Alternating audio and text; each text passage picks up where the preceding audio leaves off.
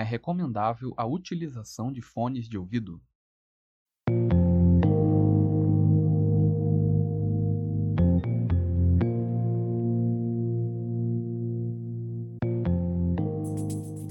Fala galera, aqui é o Foromir, bem-vindo a mais um episódio do Bola de Fogo Cast. Eu tava aqui mexendo nas minhas cartas de Magic e comecei a lembrar de antigamente, quando comecei a jogar Magic na escola. Eu tinha comprado um deck horroroso de zumbi, mas na época eu não tinha nem ideia, né, mínima ideia de que aquele deck era ruim. Mas era muito legal de jogar, mesmo assim. Lembro também que a gente não tinha essa coisa de colocar shield nas cartas, nem todo esse cuidado que tem hoje. Era tudo no, no pelo. é, era muito bom, mesmo assim, era bacana pra caramba. Um tempo depois eu montei um deck de Burn. Era melhorzinho, mas ainda assim um desastre. Daí eu descobri a existência dos decks de descarte e eu me apaixonei. Tanto que é meu deck preferido até hoje. Mas até chegar nesse deck eu tive muitos outros. Com esse deck de Burn, eu ganhei um deck verde numa aposta que eu não, nem me lembro de que, que era esse deck não. Só sei que eu deixei na casa da minha namorada na época. E a mãe dela era daquelas religiosas, bem desgraçada, sabe? E jogou os dois decks fora, velho. Eu fiquei totalmente puto, fiquei muito puto. Reclamei pra caramba e fiz ela me devolver todo o dinheiro que eu tinha gastado.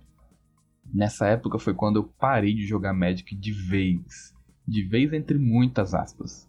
Porque eu tinha achado que era de vez, né? porque aquelas dois decks eram as únicas cartas que eu tinha. Eu era pequeno, não tinha grana, enfim. Então, um tempo depois, e de ouvir muito Volta, cara, volta a jogar Magic, cara, dos meus amigos, um brother meu, Leonardo Nominato, me deu um deck de artefato. Foi muito tempo depois, na verdade. Eu curti bastante o deck e fui aprimorando ele com o tempo, à medida que eu ia gastando meu suado dinheiro com novas cartas. Infelizmente, Magic é um hobby bem caro. Quem joga, sabe. Aí eu comecei a jogar com outros amigos meus no meu bairro. Na verdade, eles não eram nem amigos meus. Era mais amigos do meu irmão, que eu fui pegando amizade com o tempo. Mas esse deck era imbatível. Pelo menos contra eles, né? Que era a referência que eu tinha na época. eu não me lembro muito bem de todas as cartas, mas eu sei que no quarto ou quinto turno, se eu não tivesse vencido, o campo de batalha estava lotado de criaturas.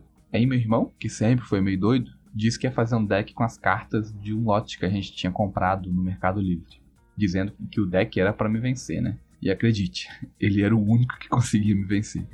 E mesmo com aquele deck, ele só vencia o meu também. Não vencia os outros não.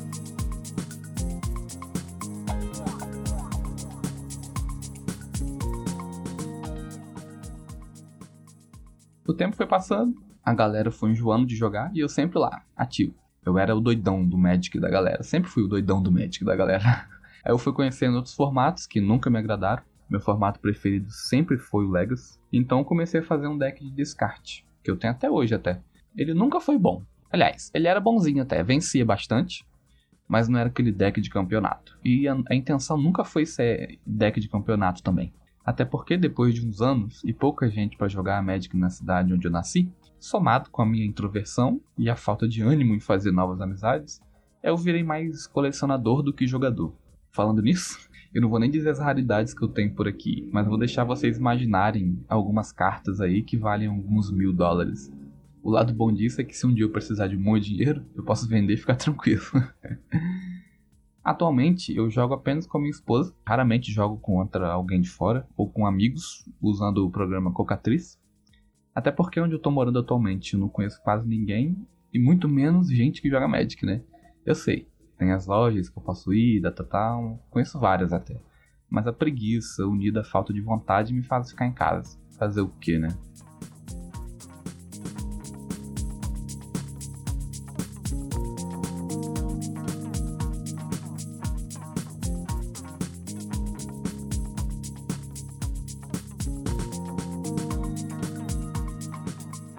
Antes de finalizar esse episódio aqui, eu quero agradecer ao Cássio Nascimento pelo elogio enviado pelo Telegram, que ele fez ao Bola de Fogo Cast.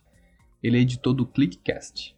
Segundo ele, vai retornar as gravações em breve. Estamos esperando os novos episódios aí, hein, cara. Também quero dizer que amanhã vai sair um episódio novo do Chuva de Dados. Eu vou falar sobre o desenvolvimento de ideias para aventuras. O episódio está muito bacana, fique ligado aí. No mais, agradeço a audiência dos ouvintes. E se você está chegando agora, seja muito bem-vindo. Aproveita e manda um e-mail pra gente no contato arroba boladefogocast.com.br. Você pode mandar também uma mensagem no Instagram, no Facebook ou até pelo Twitter. Você pode dar sua opinião, sugestão ou só trocar uma ideia bacana comigo. Avalie a gente no iTunes, compartilhe com seus amigos, deixe um comentário nas postagens ou lá nas nossas redes sociais, porque isso incentiva pra caramba a gente criar conteúdo aqui para vocês. Todos esses links vão estar aqui no post do episódio, tranquilo? É só clicar aí, beleza? Então até a próxima, galera. Valeu, fui!